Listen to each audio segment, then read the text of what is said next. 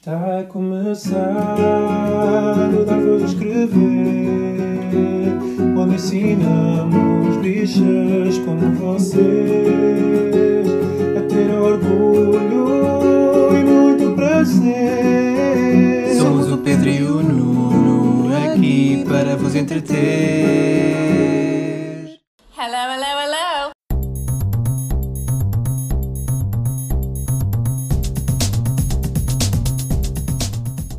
Olá, chamo Pedro Carreira e este é o 98 episódio do Dar Voz a Escrever, podcast semanal de notícias e comentário político LGBTI português, mas sem o Nuno.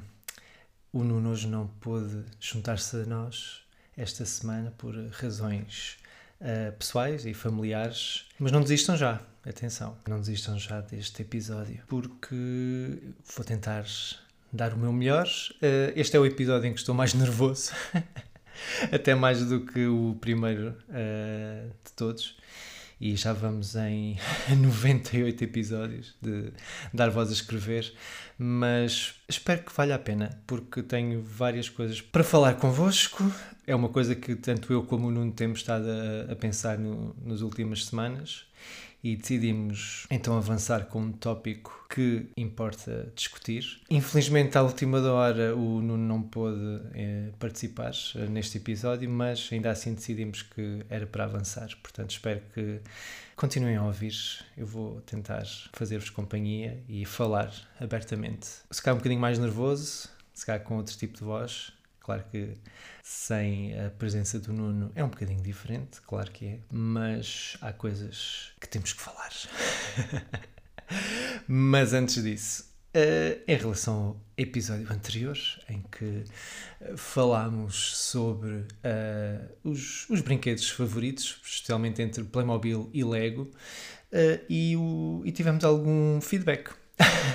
tivemos o feedback, por exemplo, do Gonçalo Souza, que nos informou uh, que o plural de Playmobil tanto pode ser Playmobil, Playmobis ou Playmobils. É assim? Exatamente.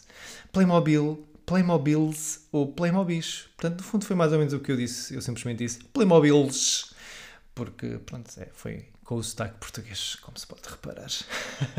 Pronto, e em resposta ao Gonçalo, a Joana Espírito Santo disse que esta era a prova da superioridade dos Legos assim com, no plural. Só que o plural de Lego é Lego, respondeu o Léo. Ao que o Gonçalo depois até foi buscar isto na, nesta conversa no Twitter. Uh, um tweet de 2017 que a Lego uh, respondeu que Lego is always an adjective. So Lego bricks, Lego elements, Lego sets, etc. Never ever Legos eu percebo que a Lego não queira ver o seu nome diluído, não é? Portanto, prefere que seja simplesmente Lego. Mas a verdade é que ninguém diz. Vai arrumar o teu conjunto de Lego. Não, ninguém diz isso. Desculpem. Não, Lego, pronto. Legos. Portanto, este assunto está arrumado, que acho que era o mais importante de todos até agora, certo? Mas seguimos também para, se calhar, o, o momento mais um, surpreendente de resposta ao, ao episódio uh, anterior, em que nós falámos uh, precisamente da primeira região polaca que retirou uh, medidas contra a população LGBTI após a ameaça do fim de financiamento pela União Europeia. E então eu tentei dizer o nome de, de uma dessas regiões polacas, que obviamente que falhei redondamente, não é? A minha dislexia já é o que é portanto, com uns nomes, enfim, exóticos para, para o nosso português, uh, falhei redondamente. Mas, em nosso socorro, surgiu a Patrícia, que literalmente nos enviou um áudio uh, a ensinar como é que se diz o nome desta localidade, que eu não vou tentar reproduzir outra vez. Se quiserem ver, enfim, a mina vergonha, vão uh, ouvir o episódio anterior e comparem, então, com esta precisidade. Świętokrzyskie. Como é que é? Świętokrzyskie. Pronto, foi exatamente isto que eu disse, de certeza. Pronto, olha, obrigado Patrícia. Uh, isto realmente não, não estava nada à espera que alguém fosse uh, ouvir-nos e, e, e ensinar-nos a dizer esta, esta região, esta localidade polaca. Pronto, aqui ficam, sempre a aprender. Ótimo, perfeito. Portanto, olhem, um, um beijinho ao Gonçalo, à Joana, ao Léo e à Patrícia. Um beijinho. Muito obrigado. Pronto, da semana passada também ficou sem sabermos o resultado das autárquicas. Uh, bem, houve obviamente surpresas uh, com o, o, Carlos Moedas a ganhar uh, a Câmara de Lisboa. isto soube-se depois das duas e meia da manhã, o que foi incrível. Uh, mas eu acho que ainda assim a grande vencedora uh, de, destas autárquicas foi mesmo a desigualdade de género, porque o número de mulheres eleitas presidente de Câmara recuou pela primeira vez desde 1985. Portanto, hum, ficou assim umas autárquicas com, com várias surpresas e esta é especialmente gravosa porque apesar das alterações à, à lei da paridade em que obriga que pelo menos uh, eh, 40% uh, das pessoas candidatas sejam de um dos géneros uh, e também haver, portanto, não poder haver numa lista mais do que duas pessoas do mesmo género seguidas. a verdade é que cabeças de lista ou em lugares realmente de eleição, não, as mulheres estão a ficar para trás e parece que a maior parte dos partidos uh, apenas uh, cumpre a lei uh, e limita-se a, a, cumprir e no fundo é enviesar um bocadinho o intuito que é realmente trazer as mulheres para posições de, de decisão e de poder local, que é algo que ainda não acontece, claramente. Então, esta semana te falamos de vários tópicos, mas dado que este episódio vai ser um episódio um bocadinho diferente, eu vou só focar-me uh, numa notícia e eu creio que, pelo menos, mostra algum contexto uh, sobre o tópico que depois gostava de falar. E, e então é, é, um, é um lê-se no site. Isto agora o Nuno leria algo como lê-se no site. Sophie Alice Baxter revelou ter sido violada aos 17 anos por um músico diz ela que não foi ouvida. A Sophie Ellis Baxter, que é uma das divas da, da pop e que se tornou conhecida com Groove Jet, If This Ain't Love, e tem mantido uma, uma reconhecida carreira a, a solo, como cantora, como produtora, como autora, uh, confessou então ter sido violada quando tinha 17 anos por um músico mais velho. Ela lançou agora um livro de memórias, Spinning Plates, e ela diz ter sido então violentada no apartamento uh, de um guitarrista uh, de 29 anos. Uh, ela diz que se ouviu dizer não, que não quer, mas que não fez qualquer diferença. Ela conta então que ele, esse guitarrista que aquela se chama simplesmente de Jim, ele fez sexo comigo e eu senti-me tão envergonhada. Uh, foi assim que, que perdi a minha virgindade e senti-me estúpida. Senti-me suja, mas também insegura sobre os meus próprios sentimentos, pois não tinha outra experiência com a qual comparar. Ela tem hoje 42 anos e diz que ficou confusa após então esta este ato de violência. Já que a percepção do público sobre a violação na década de 90 eh, não se focava precisamente no consentimento, mas sim com algo que associávamos com, com uma mera agressão. Ela diz que ninguém uh, aprendeu ou ninguém gritou com ela para, para que ela obedecesse e as coisas que viu e leu, da forma como o sexo, no fundo, era discutido na, na época, fizeram-na acreditar que não tinha ali um caso. Portanto, que simplesmente foi uma coisa que aconteceu e que não poderia fazer nada contra isso. Isto, no fundo, acaba por espelhar um bocadinho a ideia de que se uh, uma mulher ou uma pessoa uh, não não luta contra, não esbraceia, se não, se não grita, uh, na realidade está a consentir, o que é, obviamente, uma ideia perigosa e errada, extremamente errada. Uh, há muitas razões pelas quais alguém uh, pode não gritar ou lutar. Isto, quem diz é Rape Crisis England and Wales. Na verdade, dizem que é tudo e o silêncio podem surgir uma falta daqueles elementos cruciais de liberdade e capacidade. Portanto, uma pessoa pode simplesmente ficar bloqueada e por isso nem sempre pode dizer não ou pode não conseguir dizer não.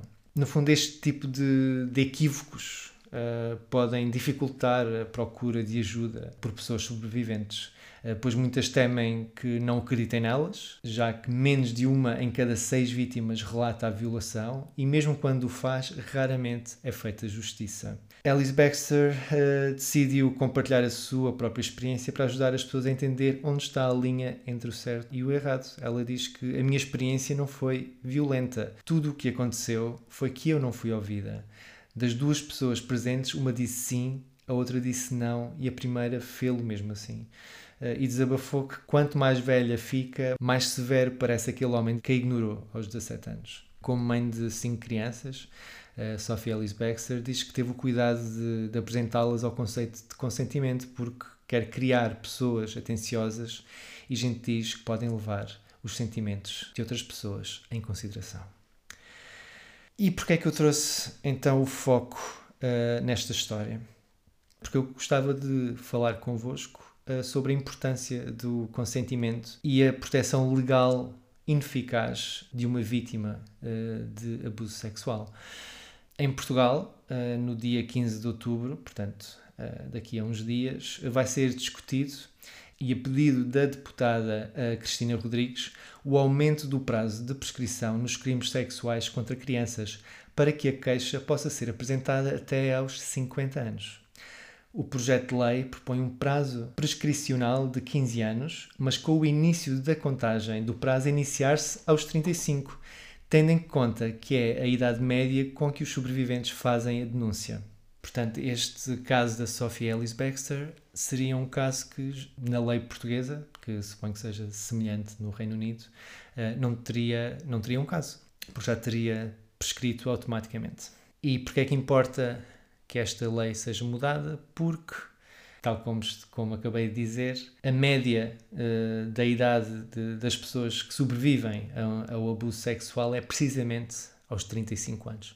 Portanto, é dar uma janela de oportunidade para que elas se possam queixar.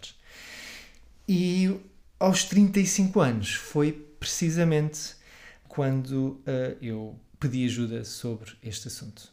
Eu acho que a primeira vez que falei de forma tão aberta sobre isto foi no Dia da Criança, no dia 1 de junho de, deste ano, em que até acabou por ser uma coisa sem, sem pensar muito. Um, as pessoas estavam a partilhar muitas fotografias de, delas na, na infância, na, na, em crianças, a, a felicitar, enfim, a, a, festejar o Dia da Criança, obviamente. E, e eu, de uma forma um pouco, um pouco, um pouco irónica, no fundo, acabou por ser uma piada até, uh, publiquei uma foto minha. Um, com 9 anos, em que estava com uma cara completamente uh, fechada, uh, zangada. Eu, esta criança não queria ser fotografada. Mas foi uma piada. Começou como uma piada. Uh, uma espécie de ir contra a corrente só porque sim, e, e não pensei muito mais nisso. Uh, só que acontece que esta foto em particular um, foi a foto em que o meu pai, depois de eu lhe ter contado, precisamente quando uh, já tinha 35 anos, um, ele percebeu que houve uma mudança na minha atitude. Eu, de antes até aos 8 anos e tal, uh, era uma criança extremamente sorridente, que me fazia as fotografias, que brincava com as fotografias. Estamos a falar uh, especialmente anos 80, início dos anos 90, em que não havia, não havia telemóveis. Logo para começar, no, tirar uma fotografia uh, era quase sempre, e por regra, em eventos mais especiais, em aniversários, em festas, em natais, enfim. Uh, algum, algum tipo de justificação. Não se, por norma, não se tirava fotografias todos os dias. Um, e eu contei um, à minha, aos, ao meu pai e à minha mãe nos 30, aos 35 anos, um, que tinha sido abusado sexualmente aos 8. E claro que isso, um, bem, primeiro foram mais de, uh, enfim, uh, mais de duas décadas de silêncio, não é?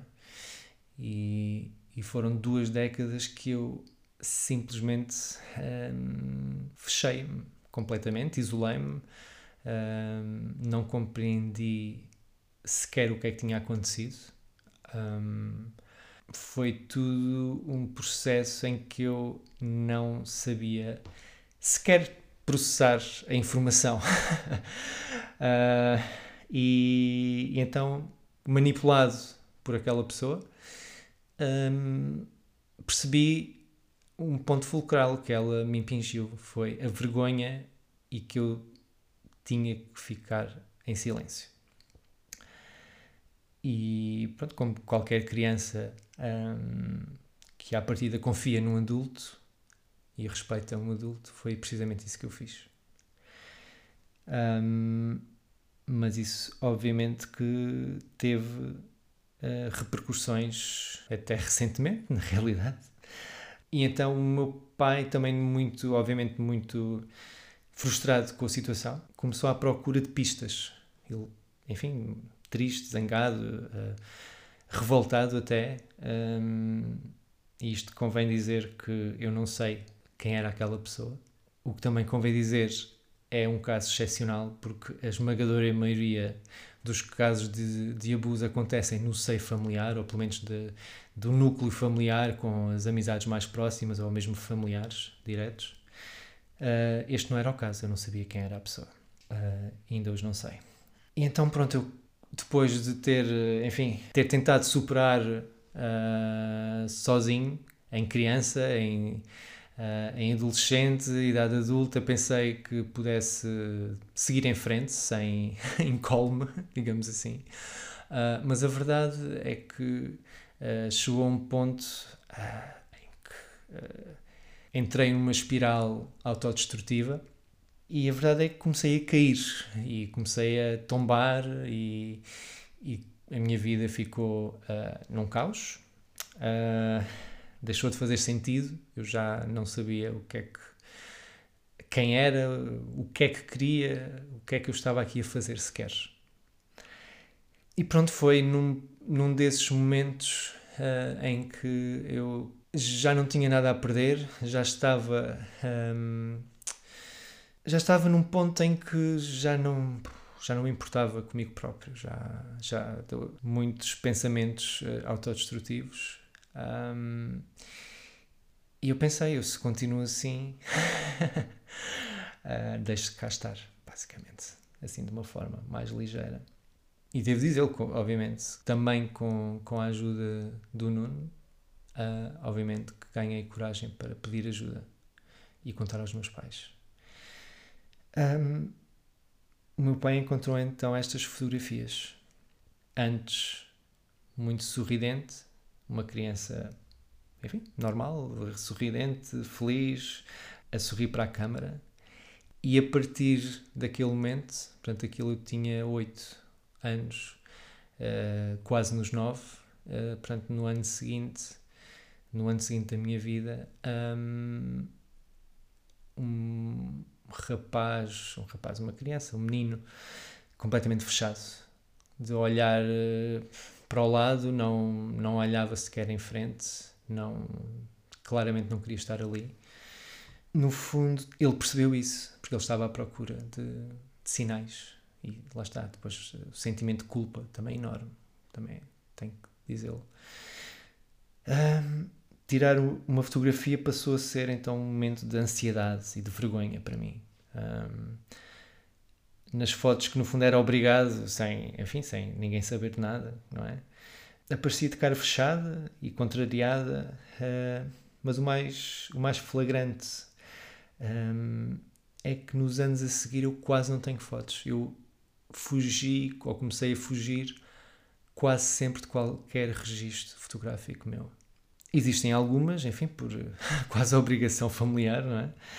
Uh, mas a juntar a toda a pressão que, que um jovem em fase de crescimento sente, uh, persistiu então uma fuga para o não querer ser visto, não querer ser notado, para a invisibilidade. E a verdade é que ainda hoje quase não tenho recordações fotográficas daqueles anos.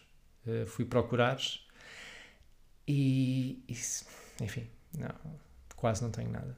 A partir daquele, a partir dos meus lá está, 8, 9 anos, foi tudo apagado. E isto importa porquê?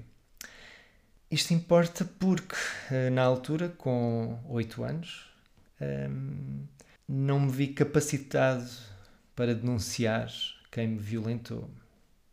Eu levei mais de uma década para contar pela primeira vez a alguém próximo, que uma amiga minha, e levei outra década para contar uh, então à minha família e, e por fim pedir ajuda. Um, o Nuno foi das. Portanto, foi a segunda pessoa que, que soube. Ele, obviamente, não estava preparado, não, não estava à espera, uh, mas simplesmente abraçou-me, tal como esta minha amiga.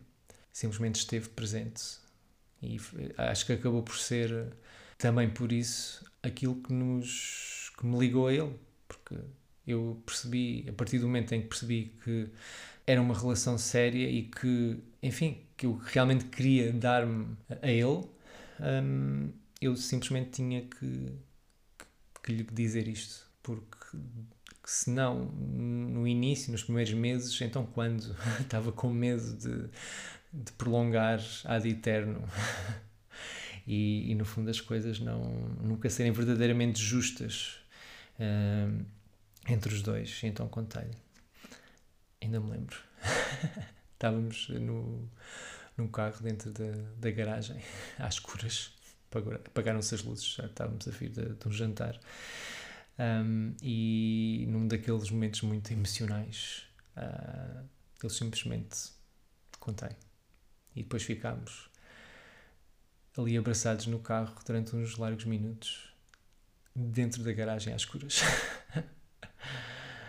Mas foi foi também um alívio. O contar é um alívio. A primeira vez, obviamente, foi, foi muito, muito difícil. Um, também recebi um abraço e isso também foi importante. Uh, depois, já pronto, já mais adulto, ainda pensei que pudesse ser sobrevivente sozinho, mas a verdade é que os heróis só, só acontecem nos filmes e, e na realidade não, não temos que ser heróis ou heroínas, até porque é muito mais fácil. Se tivermos a companhia de alguém, nem que seja só um abraço, nem que seja só o dizer eu estou aqui, estou a ouvir-te. Eu, na altura em que então contei à, à minha família e depois pedi ajuda, mas se, se quisesse e pudesse apresentar queixa uh, contra o, o, o, abusador, de nada valeria, porque o crime estaria, como já tinha dito, automaticamente prescrito. E, ou seja, existe um, também uma frustração e um, um sentimento de, de, impotência e de hum, injustiça mesmo, que uma pessoa pensa do que é que vale, não é? Todas as questões que, que nos surgem, uh, se vale a pena, se as pessoas vão sequer acreditar, tudo isso é, tem um poder desmesurado sobre nós e, e consegue muito facilmente esmagar-nos. Mas permitir que pessoas sobreviventes possam levar o tempo que ainda precisam para poderem fazer essa denúncia, lá está a média dos 35 anos, e poderem apresentar uma queixa, é precisamente isso que vai ser apresentado e, discutido no próximo dia 15 de outubro. E é uma proposta um, da deputada Cristina Rodrigues, que no fundo apela ao aumento da prescrição em crimes sexuais de menores para que possam apresentar queixa até aos 50 anos, porque também importa perceber que o tempo que levei uh, não é exceção, pelo contrário, é a regra. A maioria das vítimas leva décadas para, para o denunciar, sendo então a legislação atual insuficiente e favorece quem comete crimes contra menores. Urge, portanto, reagir, apoiar e entender os timings das vítimas para proteger e para que haja no futuro alguma esperança, porque a lei não espelha a realidade, não respeita a, realidade. Eu fui então ajudado na associação a quebrar o silêncio, um apoio direto com o Ângelo, depois também um apoio psicológico com a doutora Cláudia e basicamente um, também acabei por estar lá durante largos, mais de um ano se calhar. E ainda é um processo que, que, que hoje continua, obviamente. A Quebrar o Silêncio tinha acabado de ser criada e eu acho que vi isso como. Não sei. Onde eu estava, eu vi que aquilo era a minha última boia de salvação, basicamente. Eu vi que, ok, é agora ou já não é. Eu não, não posso. Não sei como fiz, como consegui, mas contactei a, a associação e, e o Ângelo, que é o fundador da, da associação, e, e consegui então fazer esse pedido, pedido de ajuda. E é uma diferença enorme podermos falar destas coisas pela primeira vez com alguém que realmente, mesmo noutras circunstâncias, que nos entende e rever-nos nas outras vivências, nas outras dúvidas, nas outras questões. Hum, há muitas. Isto era tudo ainda tão recente em, em Portugal que, só para terem uma ideia, uh, se forem ao site da, da Quebrar o Silêncio, há lá uma página de testemunhos em que as pessoas que, que são ajudadas pela associação se sentirem à vontade, se quiserem, obviamente, são convidadas a deixar o seu testemunho. E quando eu deixei o meu testemunho, já havia alguns, hoje há felizmente muitos mais, felizmente porque foram ajudadas as pessoas, um, mas fui a primeira pessoa que não era apenas uma letra, fui a primeira pessoa em que assinou com o nome. E foi uma coisa que eu pedi explicitamente para que ficasse. Também para mim era, era importante haver esse, essa afirmação, porque é uma afirmação se calhar pela primeira vez da minha história sobre o que aconteceu e não o contrário. A narrativa é a minha e não da pessoa que abusou de mim. E então poderão uh, ler uh, este testemunho e, e, e outros uh, de pessoas, de, de, homens, neste caso, que foram ajudados pela, pela associação. Estava há pouco a falar de, de muitas questões que nos surgem e isto é sempre um, é um, um trabalho constante. Há, há dias, lá está, como aquele costuma dizer, há dias melhores, há dias piores, é certo. Uh, isso é sempre verdade. Mas há, há sempre, principalmente em criança, lá está, não tinha qualquer capacidade de entender, bem, primeiro logo o que é que me tinha acontecido e segundo toda, todas as questões que, que surgiram daí, nomeadamente, isto acaba por ser um, também um grande elefante dentro da sala, que é se o abuso sexual condicionou de alguma forma a minha orientação sexual. E essa foi uma das questões mais difíceis que eu tive que lidar uh, no meu crescimento, porque a verdade é que foi, numa altura em que, uh, portanto, ali nos meus 8, 9 anos, em que o meu primeiro contacto sexual, tal como Sophie Ellis Baxter, uh, foi naquele contexto. E depois, à medida que fui desenvolvendo, fui explorando, no fundo, a minha identidade, em termos temporais, estão muito interligadas, não é? E então eu comecei a, a enfim, a questionar-me se, se uma teria levado a outra. E isto é já um, um mito a destruir? Não, obviamente que não, que não tem uh, absolutamente nada a ver. Condicionou-me completamente na minha abertura para o mundo, na minha capacidade de lidar, por exemplo, com as emoções a minha capacidade de exteriorizar, de falar até, no fundo, de confiar noutras pessoas. Realmente não, não há qualquer ligação com a orientação sexual. Há crianças que são abusadas e lá está, são heterossexuais, são bissexuais, são gays, são... não há relação, não, não, não é por aí. Uma coisa é o que nós dizemos racionalmente cá para fora, outra coisa é aquilo que fica cá dentro. E, e cá dentro há dias em que precisamos de batalhar para vencer qualquer preconceito uh, que existe e desinformação. Também por isso é que isto é um trabalho continuado, porque nós ouvimos tantas coisas ao longo de, dos anos. Felizmente, agora com mais ferramentas de, de resposta e de apoio, lá está, isto.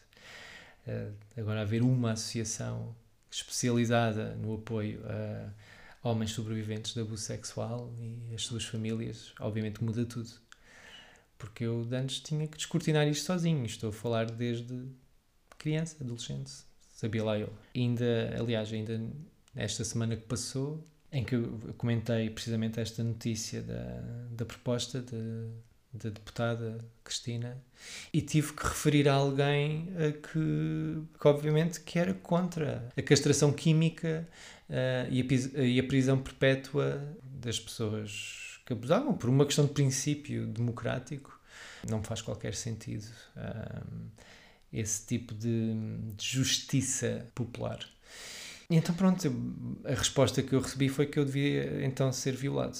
Que tipo, para aprender. E ok, se calhar a pessoa nem sabia que. Enfim, é a minha história. Mas pronto, é, é muito fácil voltarmos a cair em zonas mais cinzentas do, do nosso ser.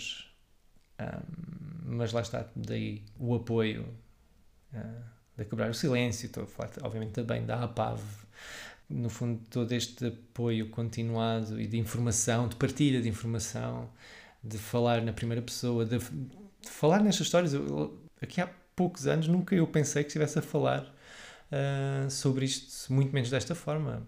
Num dos aniversários da, da associação, aqui há, não sei, três anos talvez, foi a primeira vez que falei publicamente sobre isto. Também já tinha, dei uma entrevista, ainda que anónima, uh, a um jornal na altura. E aí sim, foi um, um grande passo, e, mas que para mim, e estou a falar para mim, ajuda-me a deitar cá para fora. A, a pelo menos tentar que isto sirva de, de algo. E quanto mais eu deito cá para fora, menos resta em mim. E no fundo acaba por ser uma entreajuda poder, no fundo, ter, ter esta oportunidade e, e haver este trabalho recente em Portugal Uh, isto são coisas, portanto, com 5 anos, creio eu. Uh, tenho que agradecer então à Patrícia, ao Nuno, ao Ângelo e à doutora Cláudia, portanto, estes a quebrar o silêncio, e também ao meu pai e à minha mãe, obviamente. E no fundo também a todas as pessoas que, que me têm apoiado uh, nestes últimos uh, poucos anos. Pouco a pouco vou falando sobre uh, o que aconteceu. Espero que de uma forma séria, espero que de uma forma não gratuita, obviamente.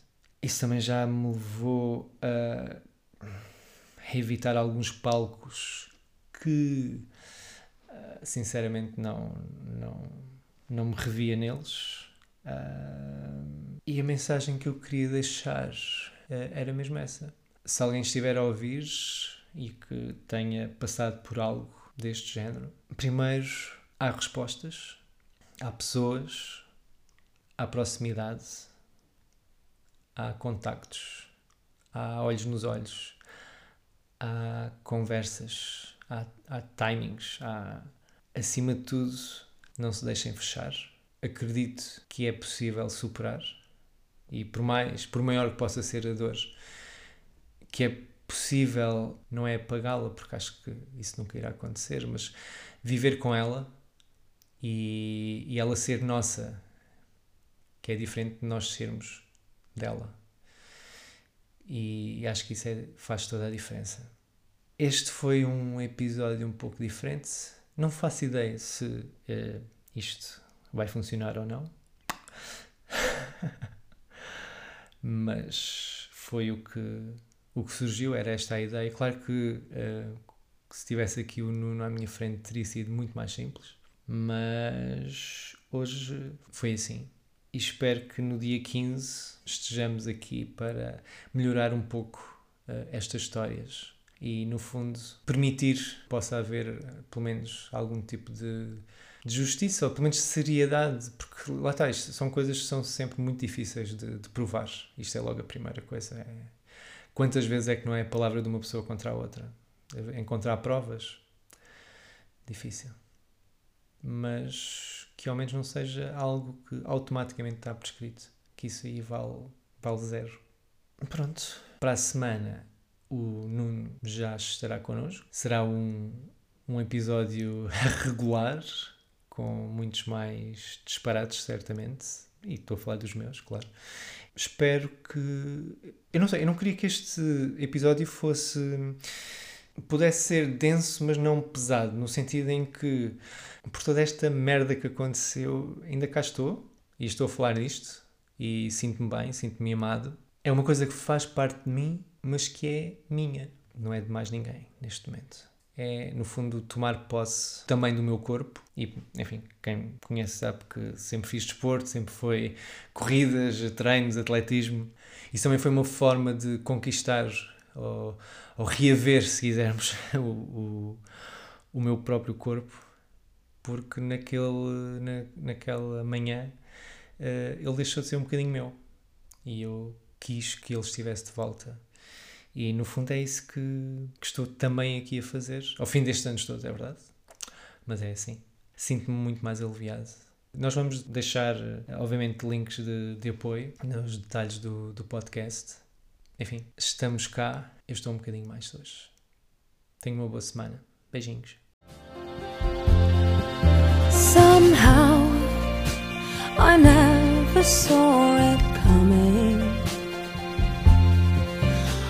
I'm caught and it has set me free. Remember when, remember when we used to talk of growing Lovers know there's no age upon your soul. It's all okay, you give